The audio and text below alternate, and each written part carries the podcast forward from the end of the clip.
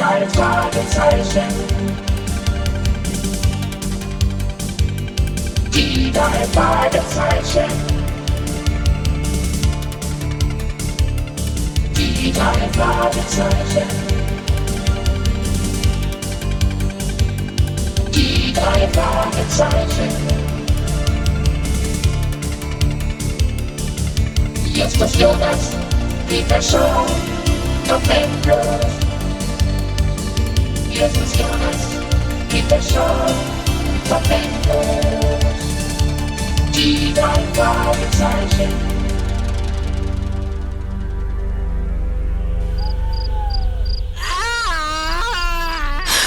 Peter, hast du das gehört? Das war ja wohl nicht zu überhören. Wer hat da geschrien? Ich weiß nicht. Das Haus steht leer. Es soll abgerissen werden. Ich weiß. Komm, komm, wir verschwinden. Mir ist das so unheimlich. Jemand kommt. Männer. Läuft dein Tonband? Die ganze Zeit. Dann hast du den Schrei drauf? Hab ich. Das genügt. Komm, wir hauen ab. Mir ist es zu dunkel und zu unheimlich. Okay, wir laufen. Hoppla, Junge. Was hättest du mich umgerannt? Entschuldigen Sie.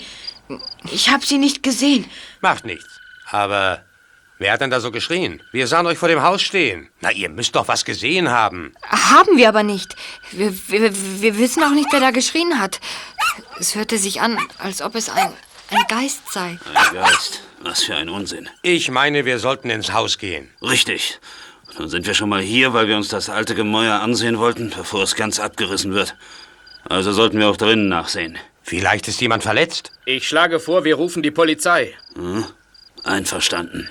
Aber erst sehen wir nach. Vielleicht hat auch nur eine Katze geschrien. Kommt. Tja, ich weiß nicht. Sie fürchten sich doch nicht, hm? Wir sind sechs Mann und haben Taschenlampen dabei. Und außerdem haben Sie noch den Hund. Ja, ja, der so klein ist, dass ich ihn auf dem Arm tragen muss. Aber Sie haben recht. Wir gehen hinein. Los, Peter. Wir gehen mit.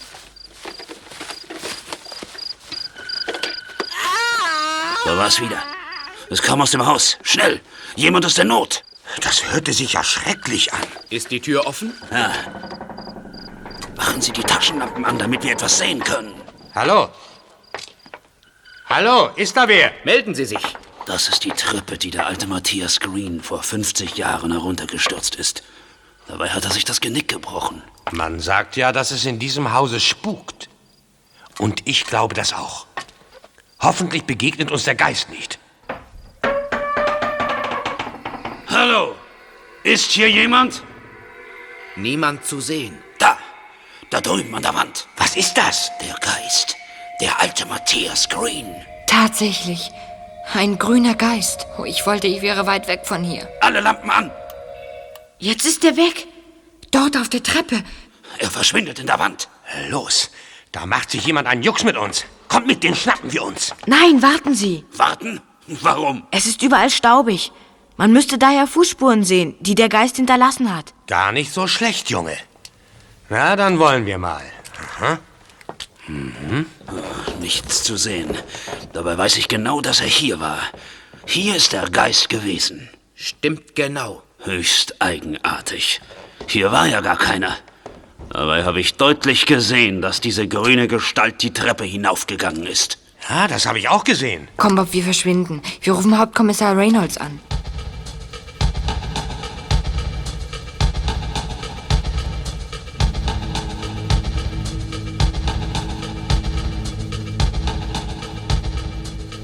Die Vorfälle wurden am folgenden Tag mit Justus, dem ersten Detektiv, besprochen.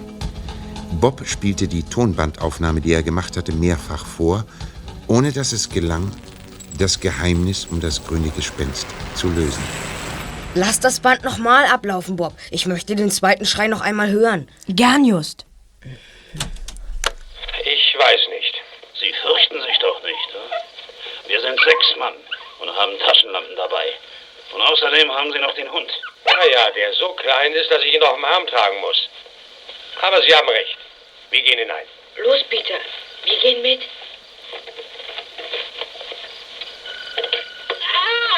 Da war's wieder.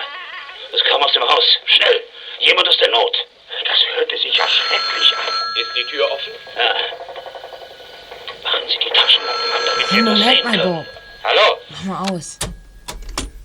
Ja? Ah, Hauptkommissar Reynolds? Mhm, Okay. Danke, wir kommen. Kommissar Reynolds ist da. Er will uns sprechen. Wegen der Geistergeschichte, ja. Sie ist in allen Zeitungen groß rausgekommen.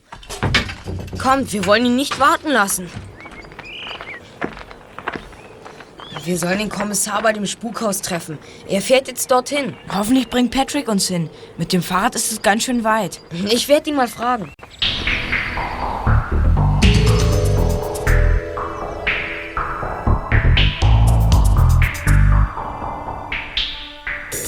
Hauptkommissar Reynolds wartete schon vor dem Haus von Matthias Green, das in diesen Tagen abgerissen werden sollte.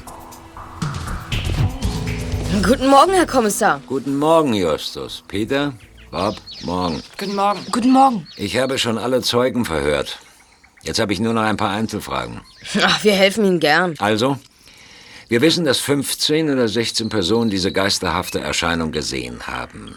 Waren es im Haus nun sechs oder sieben Männer? Peter und Bob sind sich darüber nicht ganz einig. Ich sehe auch nicht klar. Vier Männer haben über das Vorgefallene berichtet. Drei von ihnen sagten, sie seien zu sechst gewesen und einer sprach von sieben.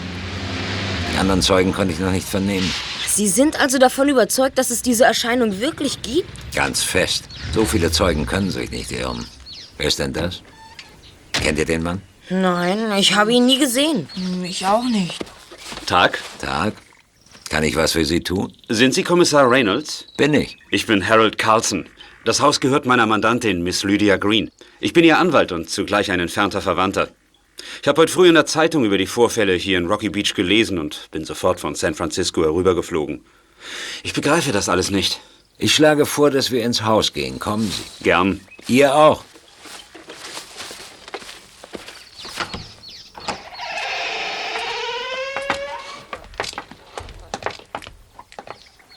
Peter, zeig mir bitte mal, wohin sich die grüne Erscheinung bewegt hat. Dort an der Wand entlang. Und dann wechselte sie über auf die Treppe, glitt die Stufen hoch und verschwand da oben in der Wand. Die verschwand einfach?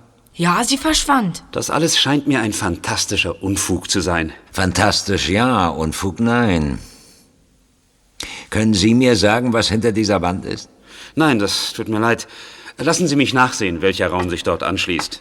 Ja, das habe ich bereits getan. Ich bin jedoch der Ansicht, dass an dieser Stelle mehr sein muss, als auf den ersten Blick zu erkennen ist. Ach, Sie denken an einen Geheimraum oder so. Aber ich bitte Sie.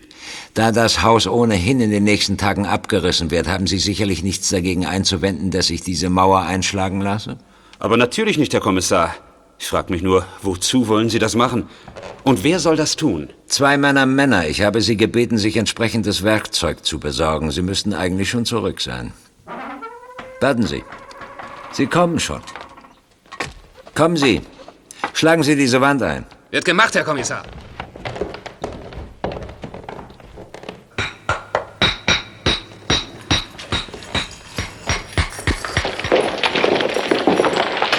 Donnerwetter, das ging schnell. Soll ich mal durch das Loch kriechen, Herr Kommissar? Es ist groß genug für mich. Nur zu, Justus. Hier ist eine Taschenlampe. Pass auf, dass dich der Geist nicht beißt, Just. Oder umgekehrt. So.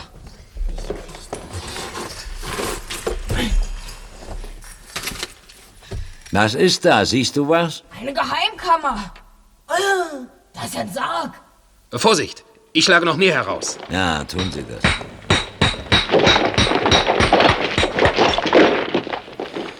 So, jetzt können wir alle was sehen. Oh, das ist das ein Staub. Am Sarg steht innig geliebtes Eheweib von Matthias Green. Ruhe auf ewig in Frieden. Die Frau des alten Green. Und alle glaubten, sie sei ihm irgendwann weggelaufen und nach China geflüchtet. Sie war eine Chinesin? Matthias Green hat sie in China kennengelernt und von dort mit in die Vereinigten Staaten gebracht. Oh, hier liegt eine Perlenkette. Eine Perlenkette? Wirklich eine Kette? Das müssen die berühmten Geisterperlen sein, die Großonkel Matthias angeblich einem chinesischen Adligen gestohlen hat. Sie waren der Anlass dafür, dass er aus China flüchten musste. Sie sind sehr, sehr wertvoll. Als Anwalt von Miss Green muss ich sie sicherstellen. Tun Sie das. Gib mal her. Sie sehen so unscheinbar aus. Ganz grau. Gar nicht so wie Perlen sonst.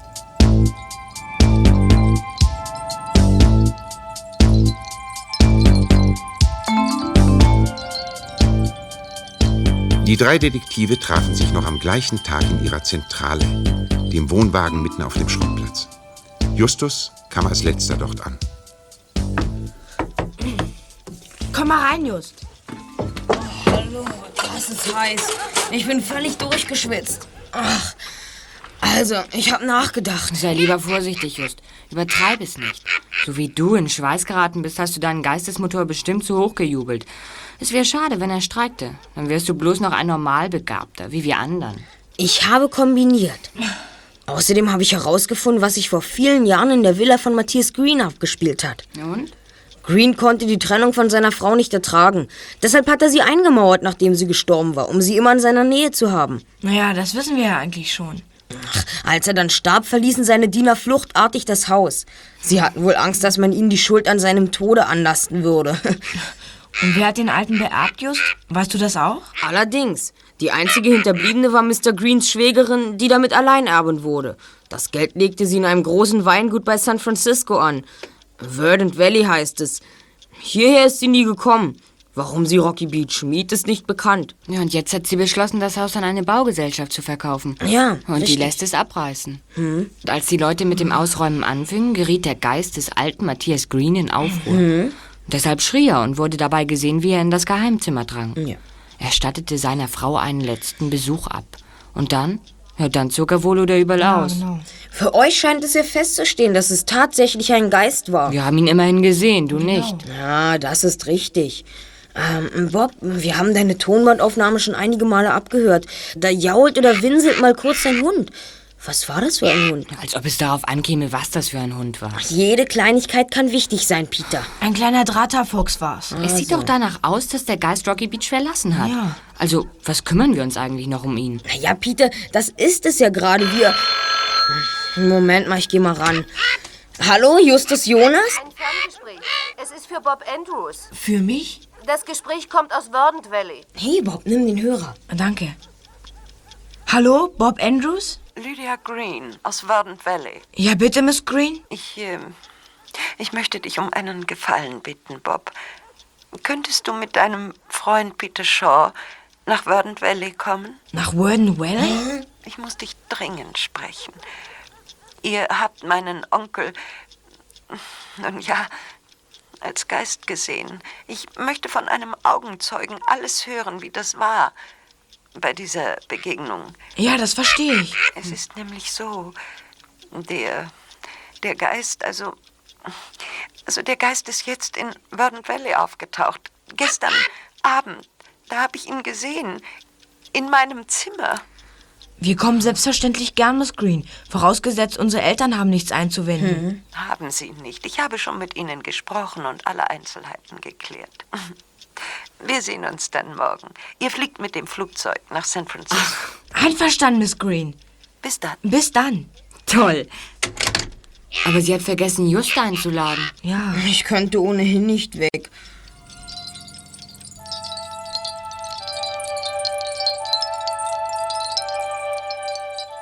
Am Flughafen in San Francisco wartete ein exotisch aussehender Junge auf Bob und Peter, der etwa so alt war wie sie. Er stellte sich ihnen als Charles Green vor. Er führte sie zu einem kleinen Bus, der von einem Mexikaner gefahren wurde. Mit diesem Fahrzeug ging es hinaus zum Verdant Valley. Mein Name ist zwar Charles Green, aber man nennt mich nur Chang, weil ich aus China komme. Ja, wir glaubten, Miss Green und ihr Anwalt Mr. Carlson seien die einzigen noch lebenden Verwandten von Matthias Green. Ich bin ein Urgroßenkel des Toten. Ich habe bis vor kurzem in China gelebt. Mein Vater war ein Sohn, der aus der ersten Ehe des Toten stammte. Dein Vater lebt nicht mehr? Meine Eltern sind in China ertrunken, als ich noch klein war. Oh, das tut mir leid. Mir auch. Ich bin in einer Missionsschule aufgewachsen. Mein Lehrer hat vor etwa zwei Jahren Verbindung mit Tante Lydia aufgenommen und sie war so lieb, mich nach Amerika zu holen. Seitdem lebst du bei ihr? Sie ist sehr lieb zu mir und ich möchte gern helfen. Onkel Harold will ihr auch helfen, aber er hat ja selbst genug Sorgen. Ja, aber helfen? Wobei? Bei dieser Geschichte mit dem Geist? Nicht nur da. Diese Geschichte hat alles nur noch viel schlimmer gemacht. Was ist denn sonst noch so passiert? In letzter Zeit sehr viel. Ich erzähle es euch später.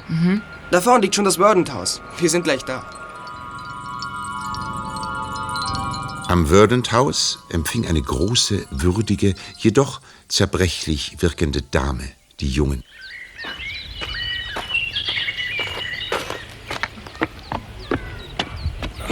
Tante Lydia, das sind Bob und Peter. Abend. Guten Abend, Bob. Guten Abend, Peter. Ich bin so froh, dass ihr da seid. Hattet ihr einen guten Flug? Es war sehr schön. Na, danke. Kommt herein. Ihr seid sicher hungrig. Jungen in eurem Alter haben doch dauernd Hunger. Also, lasst es euch schmecken. Morgen unterhalten wir uns dann über die Vorfälle um Matthias Green. Wenn die alte den Gong gehört hat, wird sie das Essen gleich bringen. Ah, da ist sie ja schon. Lee, Sie können jetzt das Essen bringen. Shang ist sicher auch noch einmal mit. Alle Jungen immer großen Hunger. Ich füttere sie gut. Danke, Lee. Ah, das ist Harold. Ihr kennt ihn ja. Ja, wir haben Mr. Carlson gestern in Rocky Beach getroffen. Hallo, ihr beiden. Ich hätte mir nie träumen lassen, dass wir uns so bald wieder begegnen. Verzeiht mir, wenn ich mich jetzt verabschiede. Heute hat es viel Ärger gegeben. Ich bin müde und möchte schlafen. Gute Nacht zusammen. Harold, hilfst du mir? Gewiss, Tante Lydia. Gute Nacht. Gute Nacht. Da ist Lee schon mit dem Essen. Kommt, wir setzen uns an den Tisch. Mhm. Vielleicht habt ihr noch Fragen? Reden, reden, reden. Jetzt Zeit für Jung zu essen. Essen macht starke Männer. Setzt euch. Oh ja, gern. Ich hab Hunger. Ich auch. Das war Tante Lydia. Da ist was passiert. Peter, komm.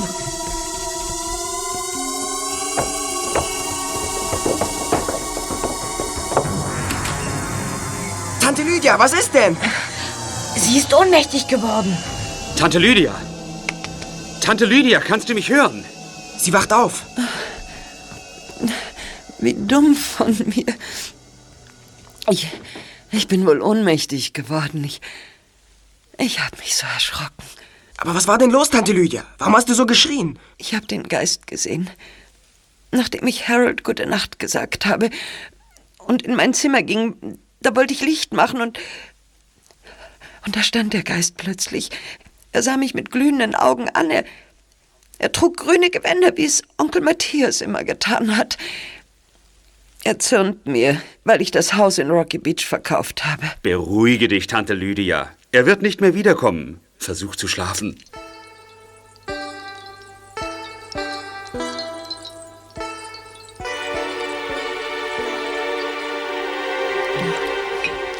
Haben Sie den Geist gesehen, Mr. Carlson? Nein, Peter. Tante Lydia ging allein in ihr Zimmer. Ich hörte sie nur schreien. Als ich dann in ihr Zimmer kam, war sie schon ohnmächtig. Ich hätte den Geist gern gesehen. Mir wäre es lieber gewesen, er wäre hier nicht aufgetaucht. Die Diener werden es überall erzählen. Machen Sie sich Sorgen, weil die Zeitung vielleicht über den Geist berichten? Das wäre das Schlimmste, was uns passieren kann. Unsere Arbeiter reagieren sehr ängstlich auf solche Dinge. Du glaubst, dass der Geist die Leute in Panik versetzt? Allerdings. Der Geist wird uns ruinieren. Aber das soll unsere Gäste nicht beunruhigen. Vielleicht möchtet ihr die Perlen sehen, die ich gestern an mich genommen habe? Sehr gern. Wenn ihr satt seid, kommt. Wir sind satt, Mr. Carlson. Hier entlang. Ich habe die Perlen im Büro im Panzerschrank eingeschlossen. So, da wären wir.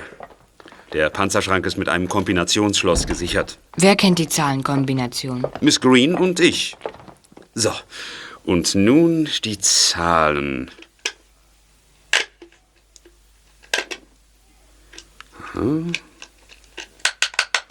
So, das wär's. Seht ihr? Die Tür geht auf. Und hier sind die Perlen. Ich leg sie mal auf das grüne Tuch auf dem Schreibtisch. Davon heben sie sich besonders gut ab. Oh, sie sind schön. Findest du? Sie sehen so ähm, eigenartig, so unregelmäßig aus. Und so seltsam stumpf. Ja. Tja, für Perlen eigentlich eine merkwürdige Farbe. Deshalb heißen sie auch die Geisterperlen. Ich habe gehört, alle Perlen dieser Art stammen aus einer kleinen Bucht im Indischen Ozean. Die Vorkommen sind mittlerweile erschöpft, daher gelten sie trotz ihrer Farbe als Kostbarkeit. Ich bin sicher, dass diese Perlen einen Preis von mehr als 100.000 Dollar erzielen werden. Onkel Harold, wenn das so ist, kann doch Tante Lydia all ihre Schulden bezahlen. Sie braucht das Weingut und die Kälterei nicht aufzugeben. Ja. So einfach ist das nicht. Matthias Green hat die Perlen seiner Frau geschenkt. Nach dem Erbrecht gehören Sie also den nächsten Verwandten der Frau. Aber ihre Eltern haben sie doch enterbt und verstoßen. Außerdem ist ihre Familie seit der Revolution und dem Krieg in China verschollen. Ich weiß, ich habe jedoch einen Brief von einem chinesischen Rechtsanwalt aus San Francisco bekommen.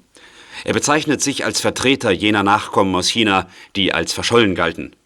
Das Gericht wird klären müssen, wem die Perlen gehören. Herein? Mr. Carlson, der Geist ist unten bei der Traubenpresse aufgetaucht. Drei mexikanische Arbeiter haben ihn gesehen. Sie spielen verrückt und wollen die anderen Arbeiter zur Rückkehr nach Mexiko bewegen. Bitte kommen Sie, Sir. Ja, natürlich.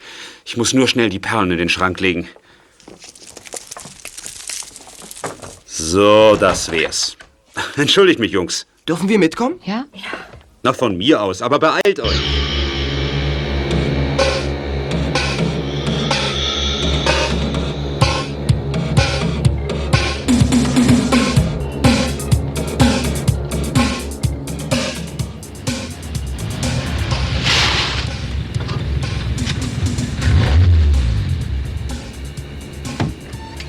Hey, Henry. Irgendetwas beobachtet, während ich weg war? Nein, Mr. Jensen, nichts. Wo sind die drei Mexikaner? Was weiß ich? Sie sind fortgelaufen, sobald Sie weggefahren waren. Sie hatten es so eilig wie noch nie bei der Arbeit. Wahrscheinlich sind Sie im Dorf, trinken Schnaps und erzählen jedem, dass Sie den Geist gesehen haben. Gerade das wollte ich verhindern. Sie hätten sie zurückhalten müssen, Henry. Das habe ich ja versucht, Mr. Carlson. Aber Sie wollten nicht hören. Sie waren außer sich vor Angst. Gehen Sie ins Dorf, Henry, und versuchen Sie, die Leute zu beruhigen. Ist gut, Sir. Aber ich habe wenig Hoffnung. Soll ich Sie und die Jungen vorher nach Hause fahren? Ja, bitte. Himmel, Chang, habe ich den Panzerschrank wieder abgeschlossen, als ich die Perlen zurückgelegt habe? Ich weiß nicht, Onkel Harold. Ich habe nicht drauf geachtet. Aber ich. Warten Sie, wie war das noch?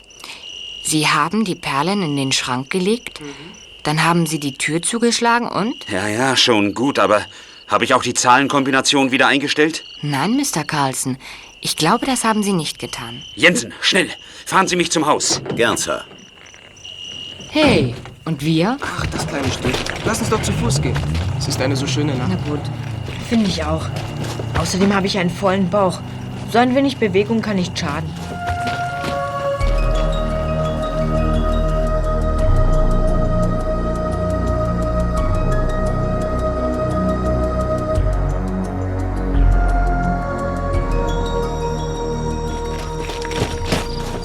Brennt Licht. Onkel Harold arbeitet noch.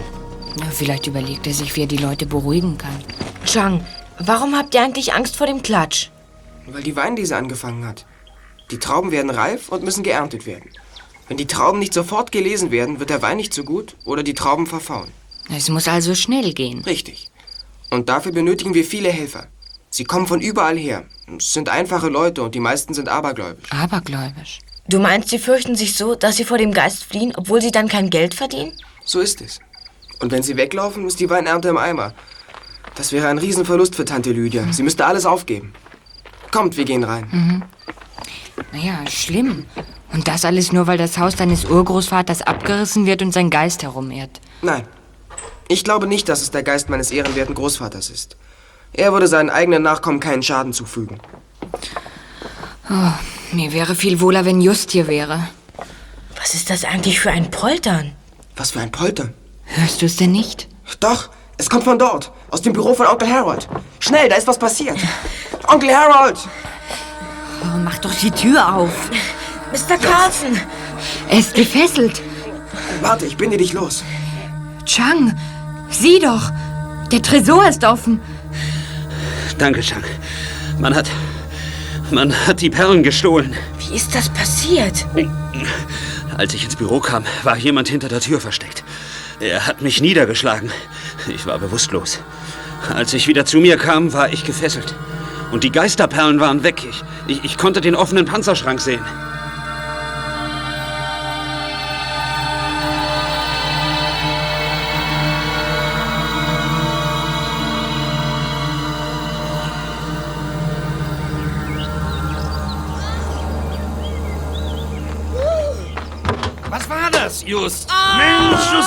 Passiert? Was ist los?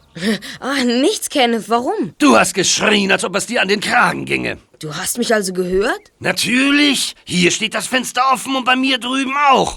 Warum hast du so gebrüllt? Es ist alles in Ordnung. Ich hatte vergessen, dass das Fenster offen ist. Aber man brüllt doch nicht so einfach herum. Ich übe mich im Schreien. Aber sonst bist du in Ordnung, ja? Völlig, Kenneth. Du kannst es wieder rübergehen. Heute Abend werde ich nicht mehr schreien. ja hoffentlich. Während sich der erste Detektiv im Schreien übte, was sicherlich seinen Sinn hatte, so wie wir ihn kennen, lernten Peter und Bob die Weinberge Lydia Greens auf dem Rücken von Pferden kennen. Da sie sich später auch noch die Kelleranlagen ansehen wollten, hatten die Jungen Taschenlampen mitgenommen. Jetzt müssten mindestens 100 Leute zu lesen hier sein und ein paar Lastwagen, die die geschnittenen Trauben zur Kelter fahren. Aber seht euch das an. Es sind kaum ein Dutzend Männer und Frauen da. Unser Detektivkollege Just bemüht sich, die Geistergeschichte zu lösen. Er musste zwar an Rocky Beach bleiben, wird es aber dennoch schaffen. Er ist ein Genie. Und wenn er den Geist bezwungen hat, wird alles gut. Heute früh hat mir die alte Lee gesagt, dass ich schuld bin an dem Unglück. Sie meinte, ich hätte es mitgebracht, als ich hier vor anderthalb Jahren aus Hongkong ankam. Ich sollte lieber wieder dorthin zurückgehen. Unsinn. Ja. Wie solltest du denn Unglück bringen? Ich weiß nicht. Was stimmt? Seit ich hier bin, hat es viele Pannen gegeben. Ganze Weinpartien sind verdorben, Fässer sind ausgelaufen. Immer wieder sind Maschinen ausgefallen. Nichts läuft mehr richtig. Es ist trotzdem falsch, Ja. dir sowas anzuhängen.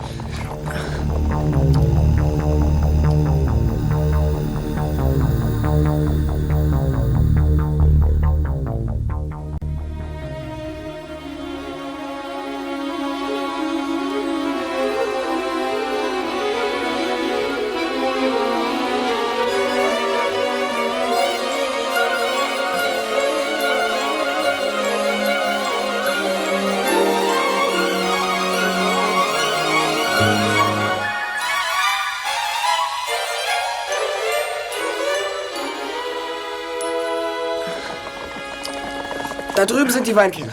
Wir sehen sie uns an. Nehmt eure Lampen. Ach, verflixt, ich habe meine Lampe kaputt gemacht. Macht nichts. Du kannst dir eine von Mr. Jensen leihen. Oh ja. Er hat bestimmt nichts dagegen. Da drüben steht sein Jeep. Die Lampe liegt im Werkzeugkasten. Ach, warte, ich hol sie dir. Nein, ich habe die Lampe fallen gelassen. Ich werde auch für Ersatz sorgen. Hey Nelly, komm. Lass dir Zeit. Ruhig, Nelly. Nicht so wild. Ganz ruhig. Ja, so ist gut. Gut so.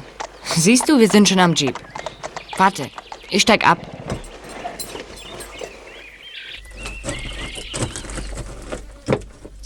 So, nun wollen wir mal sehen. Ah, da ist der Werkzeugkasten. Und da ist ja auch schon die Lampe. So.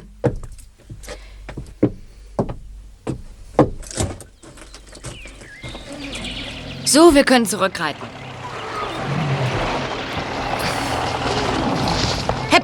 Weiter geht's, Nelly. Hey, hey, was treibst du hier? Ich habe mir Ihre Lampe ausgeliehen, Mr. Jensen.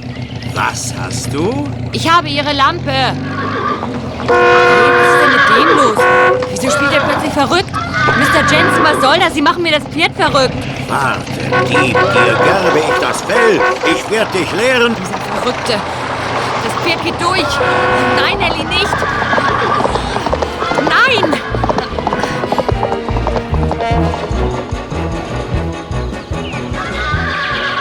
Shang, sieh dir das an. Peters Pferd geht durch. Wir müssen ihm helfen. Ja, schnell. Komm, hey, hey. Komm mit, Bob, komm. Ich komm ja schon. Schneller, schneller, King. Ja, so ist es gut. Gleich haben wir Peter eingeholt. Peter, gut festhalten. Hilf mir, John. Hilf mir. Nelly, komm, sei ein braves Mädchen. Brrr, brrr.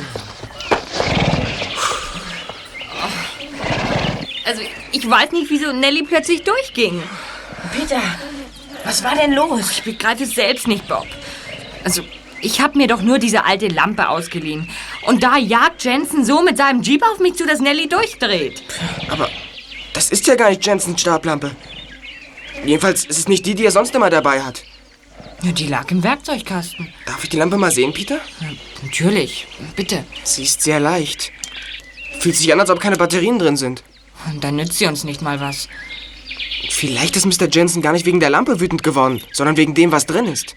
Wie meinst du das? Warum schraubst du sie auf? Keine Batterien. Ein Seidentuch ist drin. Oh. Seht mal. Die Geisterperlen. Und Jensen hat sie gestohlen. Sieht so aus. Entweder er oder einige Leute von ihm. Wir sollten so schnell wie möglich zum Haus zurückreiten und die Perlen dort abliefern. Das dürfte nicht so leicht sein. Wir kommen nicht aus diesem Tal heraus, wenn Jensen den Ausgang absperrt. Und das wird er tun. Meinst du? Ja, ja, vielleicht schießt er sogar auf uns. Er hat einen Revolver. Seht doch, da drüben. Er hat seine Leute zusammengetrommelt und den Jeep auf den Weg gestellt. Da kommen wir nicht durch. Ja, und was machen wir jetzt? Warte mal. Ich habe da eine Idee. Wir könnten. Ja. Wir gehen durch den Berg. Durch den Berg? Sag mal, gehen sie jetzt mit dir auch durch? Ganz und gar nicht. Hier gibt es nämlich überall alte Stollen und Gänge von verlassenen Bergwerken. In ihnen könnten wir durch den Berg gehen. Damit rechnet Jensen bestimmt nicht. Ja, und die Pferde? Die müssen wir zurücklassen. Aber das macht nichts. Sie laufen auch allein zum Stall zurück und wir sind gerettet, bevor Jensen überhaupt merkt, dass wir ihm entwischt sind.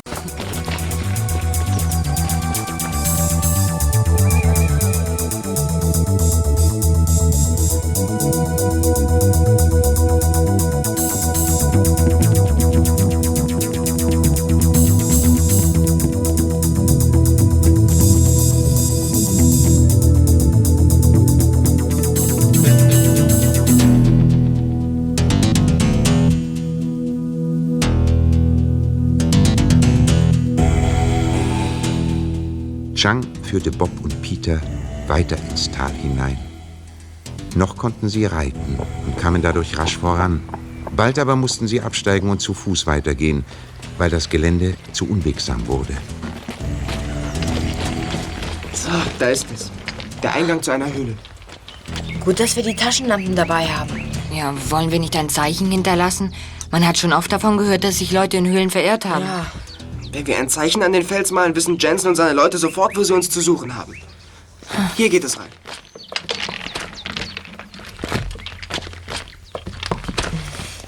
Fantastisch. Wir gehen mitten durch den Berg, während Jensen uns draußen vermutet. Und er kann uns nicht folgen. Es gibt da drin nämlich ein paar heikle Stellen, wo sich nur ein Junge durchzwängen kann, aber kein Erwachsener. Mensch, ja, und, und wenn wir in so einer Spalte stecken bleiben? Bleiben wir nicht. Wir müssen Zeichen hinterlassen. Das geht nicht. Unser Geheimzeichen ist das Fragezeichen. Wenn wir Fragezeichen an die Felsen malen, verrät das Jensen noch lange nicht, in welche Richtung wir gegangen sind. Wir aber haben dadurch eine große Hilfe. Das stimmt. Verirren kann sich jeder mal. Und Vorsicht ist die Mutter der Porzellankiste. Genau. Also gut, damit bin ich einverstanden. Aber keine Richtungsfahrt. Natürlich nicht.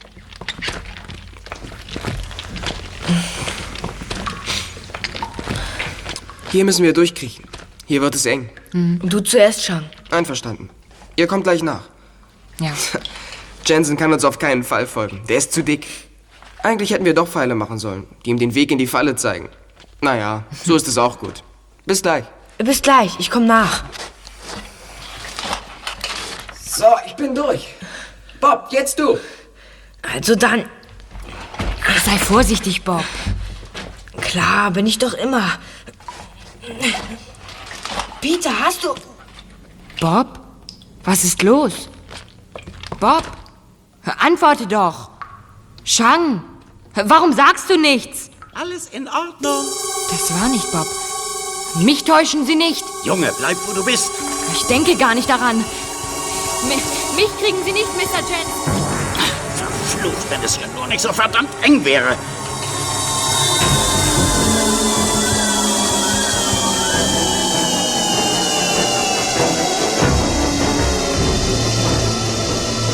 Jensen heißt die Kanaille.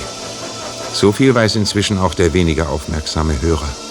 Nur, ist Jensen Drahtzieher oder Helfershelfer?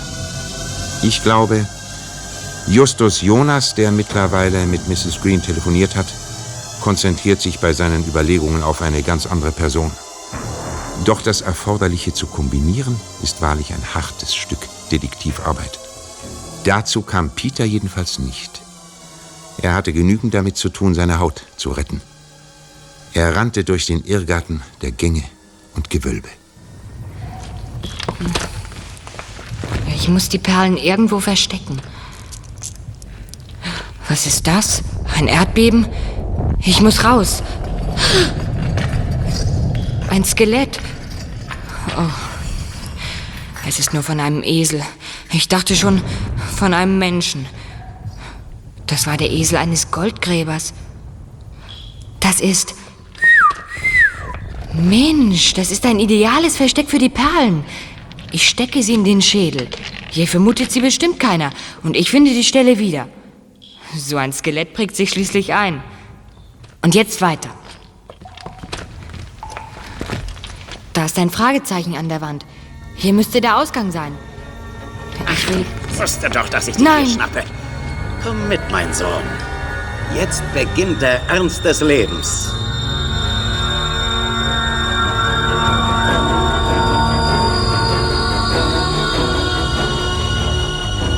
Jensen hat also auch Peter geschnappt, aber die Geisterperlen hat er nicht.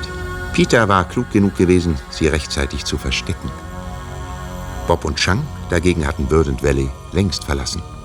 Sie waren in einem Keller gefangen.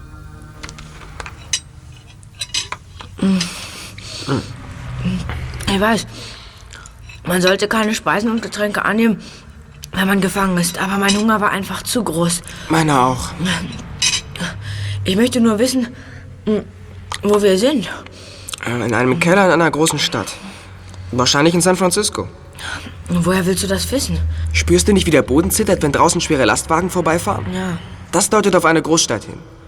Chinesische Diener haben uns das Essen gebracht. In San Francisco leben anteilmäßig die meisten Chinesen. Wir sind in einem geheimen Raum eines wohlhabenden Chinesen. Und wie willst du das wissen? Das Essen. Es war echt chinesisch und hervorragend zubereitet. Nur ein Spitzenkoch kann das. Und nur ein reicher Mann kann sich einen solchen Küchenchef leisten. Natürlich. Du kannst das beurteilen. Du hast ja lange in China gelebt. Psst. Kommt! Wohin? Fragt eine Maus, wohin es geht, wenn Adler klauen sie ergreifen? Was hilft's? Komm, Bob.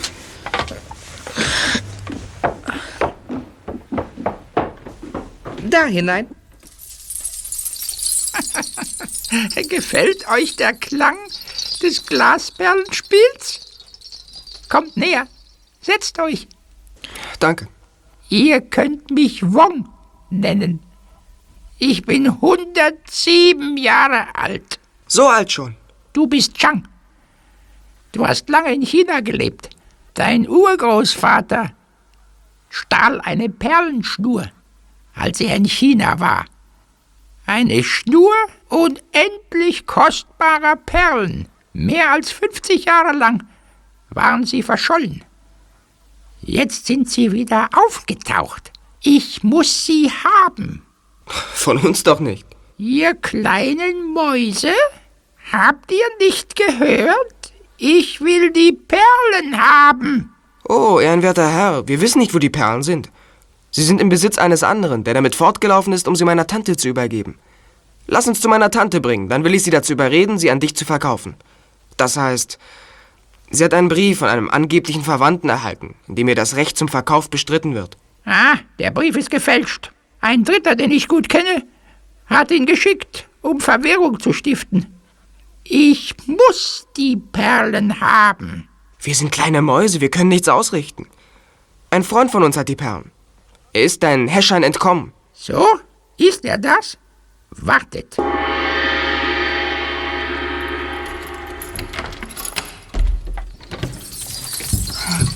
Peter! Dich haben sie auch geschnappt? Ist alles in Ordnung, Peter? Nun ja, die Arme tun mir ein wenig weh, weil Jensens Leute sie mir verdreht haben, um aus mir herauszuholen, wo die Perlen sind. Aber du hast nichts verraten? Darauf kannst du Gift nehmen. Kommt her, schaut zu. Dies ist eine Geisterperle. Tja, und? Ha? Seht, ich lasse sie in die Flüssigkeit fallen. Sie löst sich auf. Die Flüssigkeit wird blau. Und wieder völlig klar. Ah! Und jetzt trinke ich sie. Seht?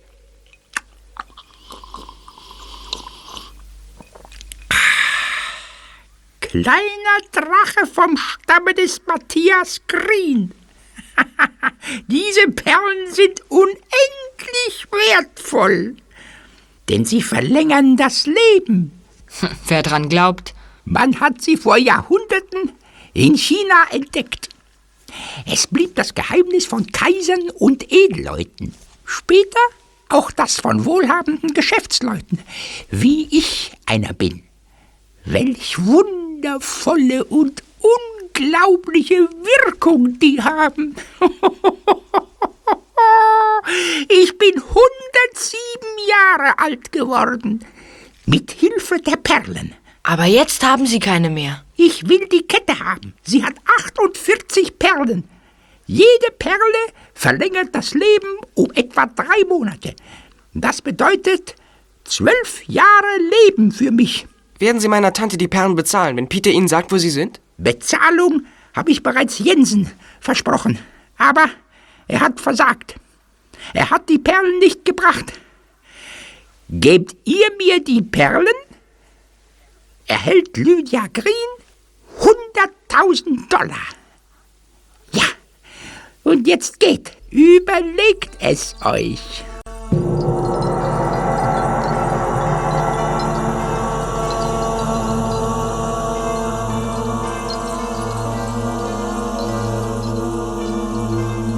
Mittlerweile hatte Lydia Green mehrfach mit Justus telefoniert.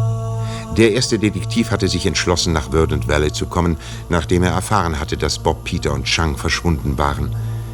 Miss Green hatte aber auch die Polizei eingeschaltet. Eine fieberhafte Suche nach den drei Jungen begann.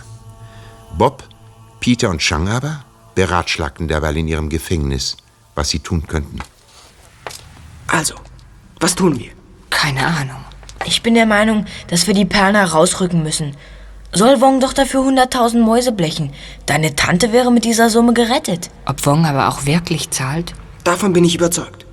Er will die Perlen und damit eine weitere Verlängerung seines Lebens. Geld bedeutet ihm nicht zu viel. Er macht das Geschäft. Hm. Ob er auch hinter der Sache mit dem grünen Geist steckt? Das glaube ich nicht. Aber natürlich kann es noch niemand sagen. Vielleicht klärt sich das bald auf. Achtung, jemand kommt.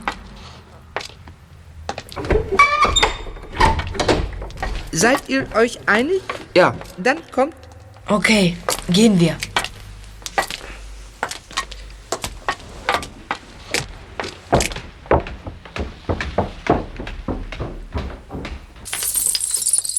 El Habenel, Sie haben einen Entschluss gefasst. Lasst hören, was ihr zu sagen habt.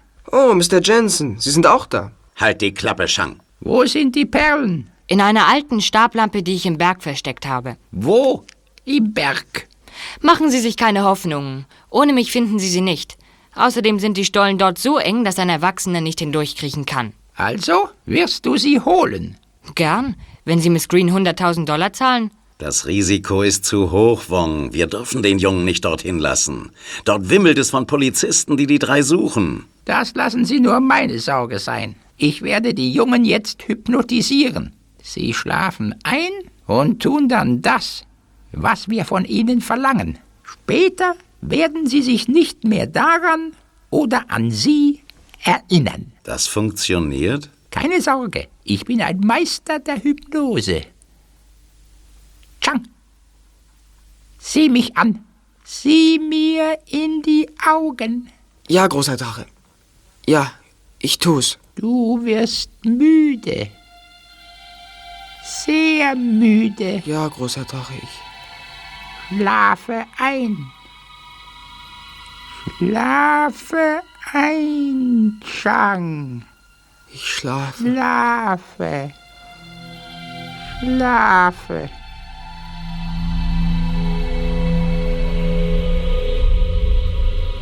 Justus durchsuchte zusammen mit Miss Green, Harold Carlson, Hauptkommissar Reynolds und zahllosen Polizisten das Tal nach Peter, Bob und Chang. Hat denn niemand irgendwo ein Fragezeichen gesehen? Niemand. Die Leute haben das ganze Tal nach solchen Zeichen abgesucht. Sogar die Kinder hat man gefragt, aber nirgendwo war ein Fragezeichen in Kreide zu sehen. Was soll das Getue um die Fragezeichen? Das Fragezeichen hat eine besondere Bedeutung für uns, Mr. Carlson. Es ist unser Symbol. Es kennzeichnet unentdeckte Geheimnisse, ungelöste Rätsel, unenthüllte Logikprobleme. Falls Bob oder Peter irgendwo auf freiem Fuß wären, würden sie ein Fragezeichen als Hinweis für mich oder alle, die nach ihnen suchen, hinterlassen. Sie sind über den Pass in die Wüste geritten, da bin ich ganz sicher. Morgen werden wir sie finden. Sobald es hell wird, lasse ich sie vom Flugzeug aus suchen. Die Pferde sind allein in den Stall zurückgekehrt. Das würden sie doch nicht tun, wenn die Kinder in die Wüste geritten wären. Oh, Ich halte auch das nicht für ausgeschlossen, Herr Kommissar. Miss Green, Justus möchte Ihnen etwas sagen. Bitte, Justus, sag es. Ich bemühe mich stets, Licht in unklare Verhältnisse zu bringen. Daher habe ich mich auch mit dem grünen Geist und diesem Schrei beschäftigt. Ja, just. Ich fand heraus, dass der Schrei nicht aus dem Inneren des Hauses kam, denn sonst hätte man ihn nicht so deutlich gehört. Ich habe das alles überprüft.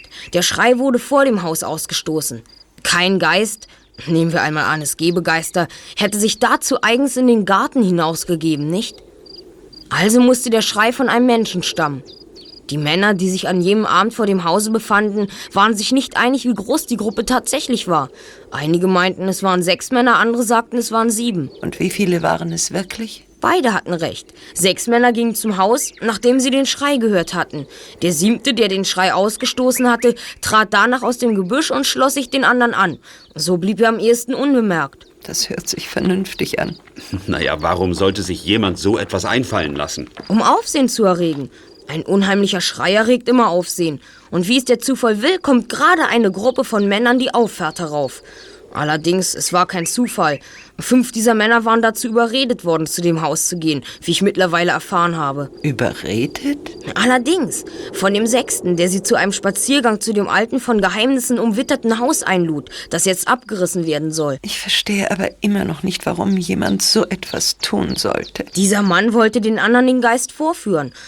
Ich habe das Tonbandgerät dabei. Bob und Peter haben ja zufällig aufgenommen, was da passierte. Hören Sie sich das noch einmal an. Gern. Tja, ich weiß nicht. Sie fürchten sich doch nicht. Hm? Wir sind sechs Mann und haben Taschenlampen dabei. Und außerdem haben sie noch den Hund. Naja, der so klein ist, dass ich ihn auf dem Arm tragen muss. Aber Sie haben recht. Wir gehen hinein.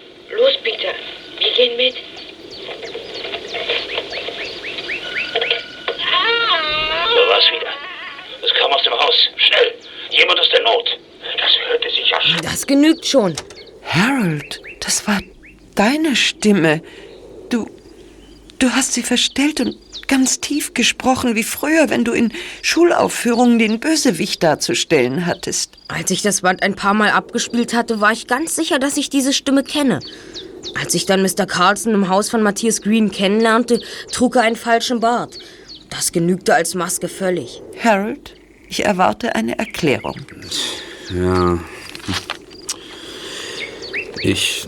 Ich hatte immer gehofft, dass ich das Weingut erben würde. Ich war ja dein einziger Verwandter. Dann kam Chang aus Hongkong. Und es stellte sich heraus, dass er der rechtmäßige Erbe ist. Weiter. Nun, da habe ich einen Plan gefasst. Ich habe dem Weinbaubetrieb hohe Schulden aufgezwungen. Durch Geld, das ich mir bei meinen Freunden geliehen habe. Und dann habe ich den Betrieb in Schwierigkeiten gebracht.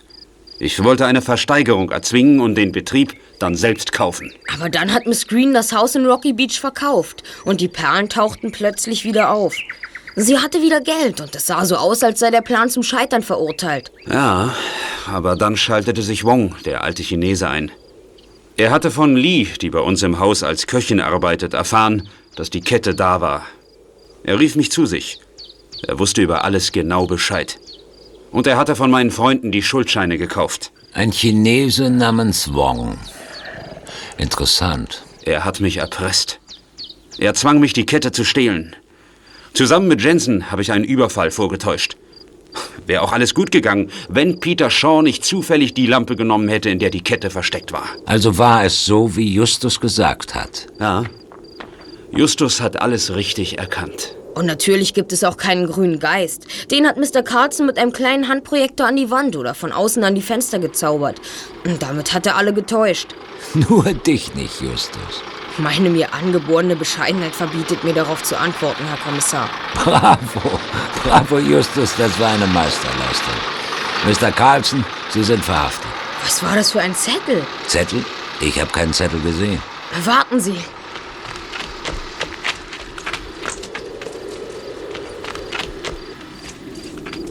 Hier habe ich ihn.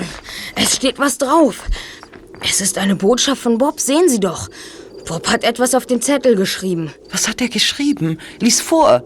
Seltsam, hier steht 39, Mine, Hilfe, drei Fragezeichen. Die Jungen stecken im alten Bergwerk. Dort müssen wir sie suchen. Sie sind im Lastwagen. Bob hat den Zettel hinausgeworfen. Wenn der Wagen zur Mine fährt, fangen wir ihn ab.